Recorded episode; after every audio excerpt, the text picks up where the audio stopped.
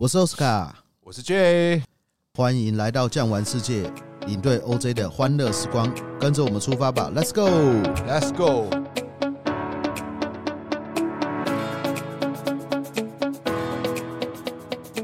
我们今天去哪里呢？J，我们要去啊，一个算是纸醉金迷的城市，就是我们的杜拜。J，我觉得你这个形容非常好，是纸醉金迷。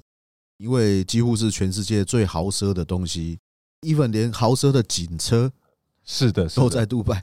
杜拜的警车的法拉利，最近呢还有那个小牛啊，对，那个叫飓风啊，蓝宝坚尼的，对他们换了一批新的警车，对，各式各样啊，你想象中啊，奢华的东西、奢侈品，好的、最尖端、最顶尖的、最快速的，其实在杜拜都可以看得到。那么呢，其实我们现在去杜拜也非常容易啦。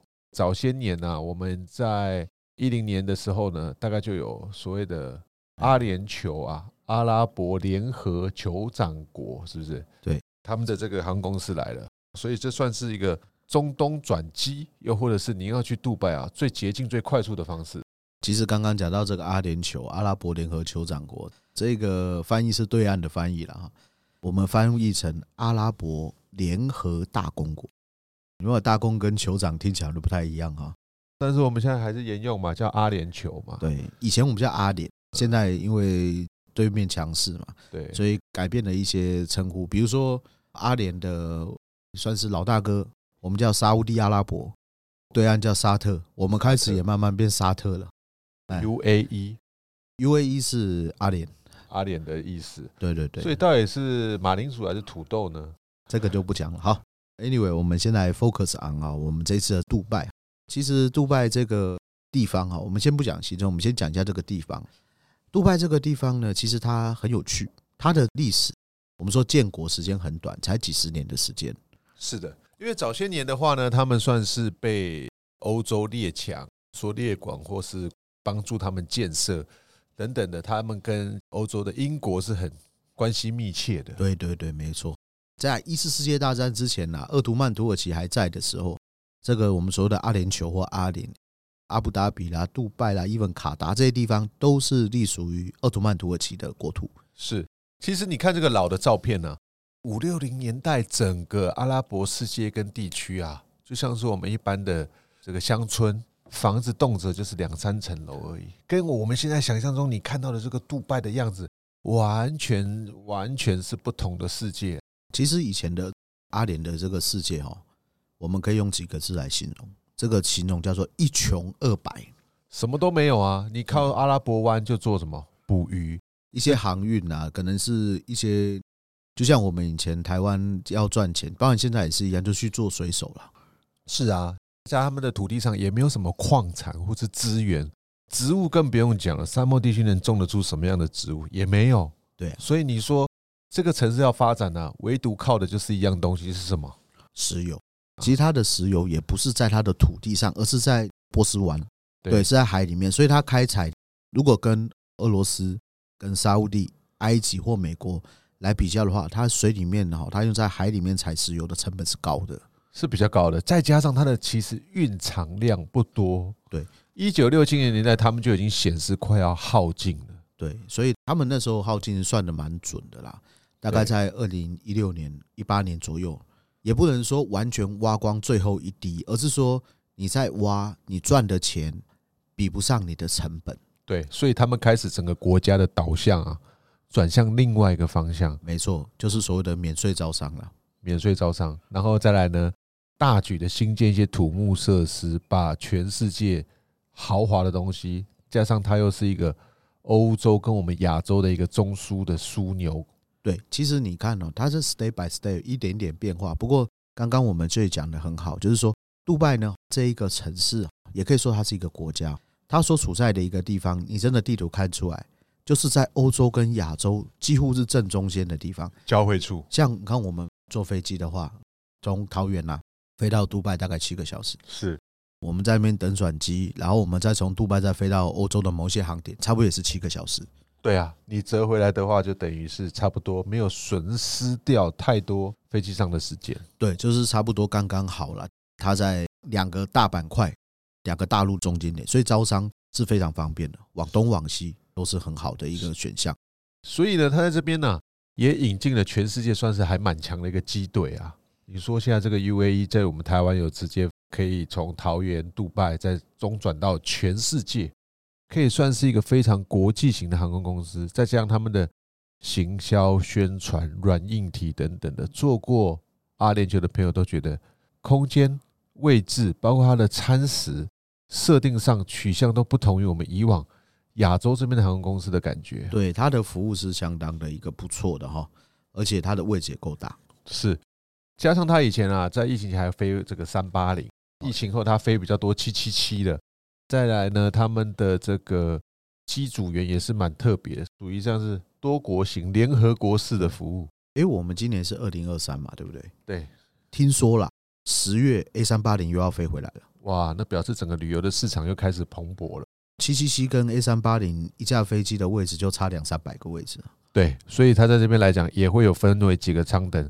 头等舱、商务舱、经济舱，经济舱其实它的商务舱就非常棒，像我们常坐嘛，用我们的点数去升级一下。对，它现在呢还有包括头等舱的部分，所以各位朋友们，你如果这个预算够，想要体验一下中东级这种算是世界一流的服务水准啊，也可以体验看看它的舱等，不同的舱等，不同的服务项目，一点一点往上升级的那种感觉啦。对对对，那我们哈这一次的这个行程呢？我们应该呢就会做 EK 啊，也就是阿联酋航空，是我们做三六七嘛，哈，EK 三六七，然后呢，我们就直接从桃园呢飞到杜拜。以前我们是做国泰，还跑到香港转，现在不用直飞，直飞到杜拜。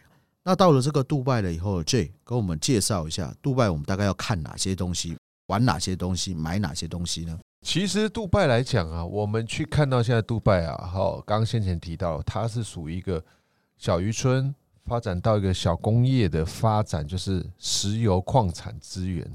到了后面呢，他奖励招商，把世界上一流的厂商引进，包括他们自己的贵族啊，就是这些酋长们自己啊，也下来经营，把整个杜拜啊，不管是各方面的产业啊，他们做了一个提升。所以现在来说呢，我们光客去杜拜会觉得价钱怎么会这么稍微昂贵一些？不像是我们一般想象中的欧洲国家，或者是其他的国家，团费稍高一点，这也没办法，因为毕竟啊，杜拜啊，波斯湾上的东西全部是引进的，一砖一瓦，甚至连水，对，都是海水淡化出来的，不是像我们石门水库或翡翠水库接就有的水。是啊，因为他们就是在沙漠地区啊，所以他们把整个沙漠变绿洲啊，像是这个挑战我们上帝。把整个地形地貌做一个翻转，所以现在我们去到杜拜地区来讲，看到最多就是一些豪华的饭店。举例来说啦，我们现在的饭店是分什么？三星、四星、五星的。这边有什么饭店？最高七星、八星，最高等还是五星啊？是啊。但是再往上的话呢，是自封的。不过他们也确实啊，他们有这个水准，有这个等级，把它封到那么高。是，所以啊，七星帆船。八星酋长，哇，这些等等的这个饭店，你能想象说它是一个什么样的服务，或是什么样的一个取向，能够加上这些星星？没错，就像我们行程，我们到达了这个杜拜了以后，其实我们是要先往阿布达比去开。这边的这个名字，它叫阿拉伯联合大公国或阿拉伯联合酋长国。其实它是有好几个国家嘛，其中的哈，也就是他们永远的首都、永远的总统所在，并不是在杜拜哦，不是，而是在阿布达比。阿布达比才是真正最有钱的地方。对，他们算是这几个酋长国联合起来，老大推举他。嗯，通常我们的杜拜就是当副总统或者老二这个位阶。那为什么阿布达比会这么有钱？最主要的一个原因是，它是这个七个酋长国里面呢，石油产量还最丰沛，而且还能继续挖的地方。对，所以啊，这个一方水土一方人，所以在这个中东地区来说，有时候会觉得，哎，位处于沙漠。但是老天却在沙漠当中给他们呢、啊、石油这样的能源，对啊，真是十年河东十年河西啊！在石油成为主要能源之前呢、啊，这个一穷二白的地方，他们的真主阿拉给他们的石油呢，让他们呢再次啊强大富强起来。所以呢，我们到达了这个阿布达比了以后，我们马上要做几个体验。第一个，阿布达比罗浮宫的分馆，这个里面可以看得到一些世界啊知名的画家。举例来说好了，我们能见度或者想象中啊最熟悉的一个很有名的画家范谷，范谷的画像我们这边就可以看得到，包括他的自画像啦，包括高更，还有毕卡索等等，莫内这些呢，罗浮宫算是馆藏，有时候会轮调租借到这个地方来做展览。你还漏了一个，这一个人呢，在特斯拉出生之前呢，被誉为最接近神的男人，谁？达文西。达文西的作品也是在这个罗浮宫里面哦，这个罗浮宫分馆里面哦，是。那这个是比较现代的。我们除了看他的罗浮宫里面的一个展藏以外呢，包含了它的外面，它是八层几何装饰堆叠出来的天花板，这算是一个非常新颖的建筑。对，而且呢，它在罗浮宫哈，它里面所展藏的东西，当然是以西方画作为准，是。但是它为了要让大家感觉到融合中西的一个感觉，所以它在里面打造呢，同样呢，也是阿拉伯式的马赛克。阿拉伯式马赛克解释就是说，它不会有所谓的人形人像出来，而是以复杂的几何形堆叠出来的一种这个视觉的一种震撼感。所以啊，在这个杜拜当中啊，我们刚刚介绍到，除了饭店之外，就是看建筑物也是一个很重要的一个看点。对，那除了刚刚讲到这罗浮宫以外呢，当然还有一个点也要看啊，也就是他们信仰的一个中心，他们在阿布达比的这个大清真寺。大清真寺富丽堂皇哇，里面来讲啊，一尘不染，真的可以叫做所谓的最圣洁的地方。对，而且进去了以后啊，其实大家很多感觉说它是大理石啊，或者是 limestone，其实它有非常多的地方，它是用那个阿拉巴斯特，那个叫做雪花石，会透光的石头所建设的大清真寺。所以加上它里面还有一个很大尊的、很大的一个吊的一个水晶吊灯。对对对。所以进去了以后，哇，真的有那种震撼感。当地的人一定会有这种感觉。所以他们在这里啊，展现出他们对于宗教的这个狂热跟虔诚。他们进去了以后，如果我是阿布达比人，或者是我是杜拜人的话，我看到我们的国家有能力建造这一个大清真寺，我可以跟你讲，我一定觉得这是阿拉的一个厚爱。对，也会非常的幸福这个领导人。所以他们在这里盖上起来，算是真的代表他们国家的一个大的一个华丽的清真寺。对。然后第一个晚上，就是我们在阿联酋的这个第一个晚上，就要享受它八星级的豪华住宿，是什么呢？阿布达比酋长皇宫饭店。哇，我们就近就在阿布达比入住，他们算是等级星等最高的这个饭店，八星。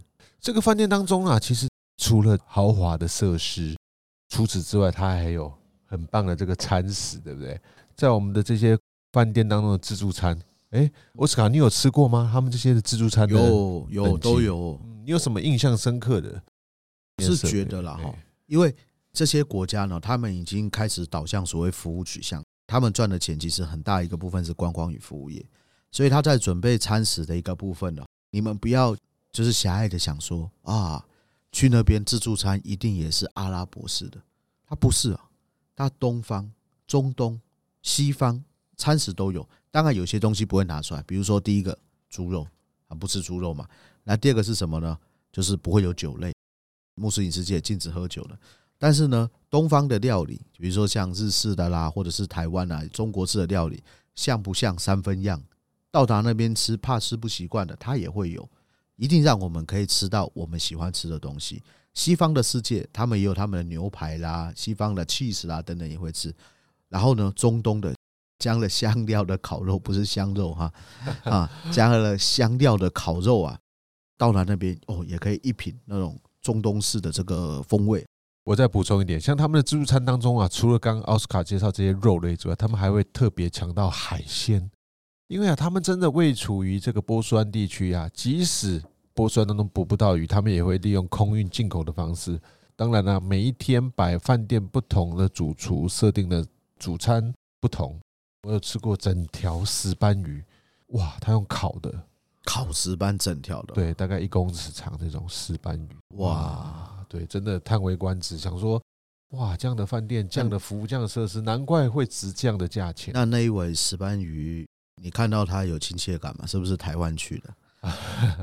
我看到就觉得，哎，怎么客人们蜂拥而至。开玩笑，有石斑鱼，我什么都不吃。对啊，有的时候还会有一些鲑鱼啊，日式的生鱼片啊。对对对，他们在这个摊食当中，因为有亚洲的客人，又欧美的客人，所以比方讲牛肉，除了猪肉以外，其实他们这个肉类饮食、餐食、蔬菜、水果，进口方面也都非常充裕哦，所以你可以品尝到东西方、阿拉伯、中东式各方面的料理，都在我们这些好多颗星级的餐厅当中都可以用得到。对，所以刚刚最开头啊，就讲这是一个非常豪奢享受的一个这个地方。那我个人是觉得啦，如果说真的有余裕哈，有时间，不如就来犒赏一下自己，享受一下你真的就像中东贵族那种生活，几天也是一个很好的哈。是。那阿布达比呢，这边结束了以后呢，隔一天我们又要去另外一个很棒的一个乐园——法拉利。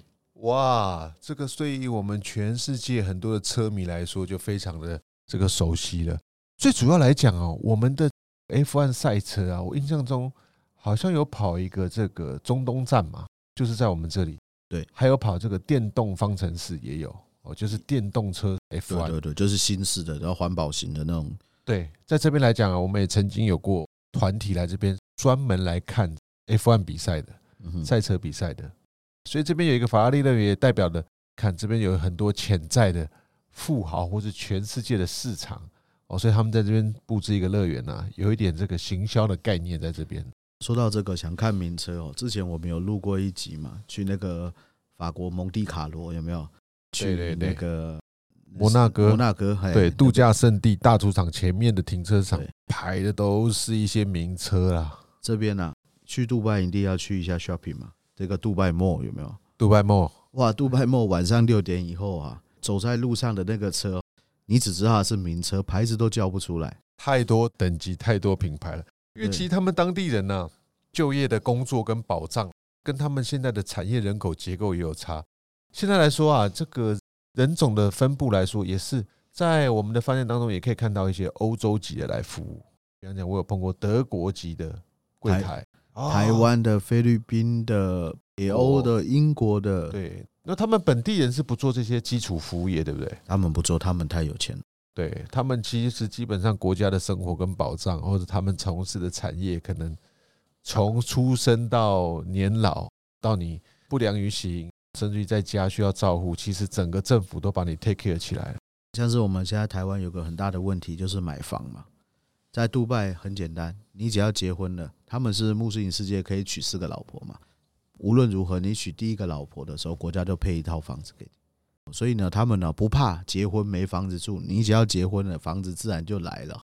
所以呢，他们就像刚刚最讲，他们呢人呐过得是相当的一个舒服的，而且呢，其实他们本地的人口跟移工可能是五比一啊，就是一个本地阿联酋的这个人哦，所以呢，他们的这个生活呢整体来说会被服务的很好。那法拉利这个主题乐园进去了以后呢，当然了有很多可以看的。那我觉得呢，里面有一个最漂亮的一个这个点啊，它这个直径呢将近啊六十六公尺，有一个法拉利跃马，就是那个马跃马的一个这个样子那个图腾。等到我们到了法拉利主题乐园的时候呢，必须要跟他一起照一张相。然后呢，我们的这个午餐呐也会安排在 F1 的这个雅思饭店自助餐，或者是这个皇冠假日饭店用这个自助餐。我就常常说哈。来到杜拜了以后呢，我们就可以配合现在的一句流行语：只有小孩子才做选择。为什么小孩子在做选择？今天呢，有牛排有羊排在你面前，你必须要选择。我们吃这个自助餐，你不用选择，全部拿。对呀，包括水果、点心、甜点，哇，anything 你想到的其实都有。对，所以你不用做选择，你的选择就是你能不能把它吃完。对啊，所以我们这个行程上主打叫做美食的联合国。对，没错。哇，有这个自助餐、地中海料理、意大利料理，还有包括什么 barbecue 啦，还有什么肚皮舞秀也包含在内。所以这些啊，吃跟住啊，真的讲一句实在的，任性的各位，就是有钱的各位，有没有？在这个杜拜地区，你不用想象吃不好或住不好，一定能够啊。让你不只是吃好住好，还大开眼界，没有错。那法拉利乐园完毕了以后呢，还是要了解一下杜拜。我们对杜拜的一些这个印象都是它的这个奢华纸醉金迷，但是其实我们还是要看一下阿联它到底是怎么形成的。所以我们会去一个传统的民俗村，看到传统的民俗村了以后呢，你就知道他们最刚开始就像最讲的，小小的渔港、小小的渔村，慢慢慢慢一点一滴、一点一滴的发展起来。没有错。所以在这里啊，城市的界限等等的，我们也可以从啊后面呢去到这个未来博物馆，也可以看得出来。现在来说啊，杜拜有个最有名的就是未来博物馆。这个上几个月的时候，刚好经过有个团体刚好进去，也可以跟大家稍微聊聊。这个博物馆里面现在来讲啊，它就是把一些现代化的科技，比方说很多用绿电或者是用电池设备的东西，里面就有一只电动狗，它可以帮忙我们人类负责处理一些疑难杂症啊。比方说现在很多交战区有地雷，对不对？它派这个电动狗过去扫雷，或者是寻找大地震之后的生还者，用。摄影的方式，热像仪的方式，所以它对于我们人类有很重要的贡献。现在这些电动狗设备慢慢配置起来了。除此之外，它还有一些太空站的设施跟介绍给大家哦，包括我们人类的未来发展太空。前一阵说要居住到火星，居住到什么行星？他们有一个太空站的陈设。当然，还有很多我们生活周遭当中东西的做改变。没错，哦，比方说飞行器的改变、飞机的改变等等的。所以啊，这个未来的博物馆当中，它不定时做展览，好，然后还会展现出不一样的东西的样貌。所以这边来讲，也是现在去杜拜非常热门的一个景点。再加上它的外形非常特别，有没有？像是一片叶子一样，很有未来感，而且它那种金属光泽的那种感觉，对，它是有真正一群很聪明的人跟很有眼光的这些人在设计这一个部分。这个未来博物馆呢？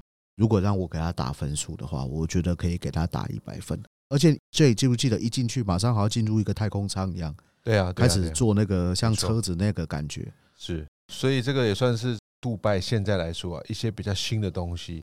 再加上他们因为疫情关系，世博啊，去年有举行嘛？是的，最新一次的世界博览会也就在杜拜这边做举行。所以这边来讲，真的是既传统又新颖又现代的一个城市。刚刚讲到这个未来博物馆，我想补充一下，Jay，你有没有发现他们的政府是相当有眼光的？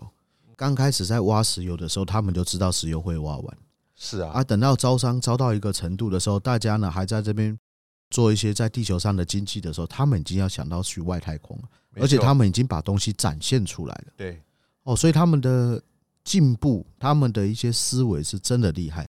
这也难免啦，因为。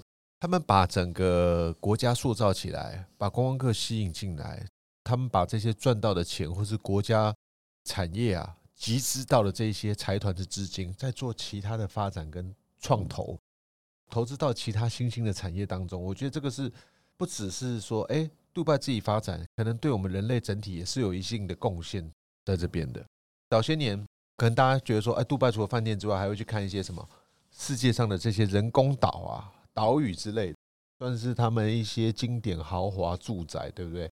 向天争地，从海平面当中把这些的土地给什么回填出来的。所以在这里来说，我们呢也会带大家用车友或是电车的方式去看一下。不过棕榈岛这部分其实能够跟大家介绍的也蛮多，不过我们时间有限了，我们一样分上下两集嘛。是，杜拜这一集呢，到目前呢也算是告了一个段落了，我们可能又要跟我们亲爱的贵宾呢，先做一下结尾，好不好？喜欢今天的内容，记得订阅，也欢迎留言告诉我们您想听的国家，又或者是主题哦，还有什么样的内容呢？感谢收听，我们下集再见，拜拜，拜拜，下集见。本节目由巨匠旅游制作播出。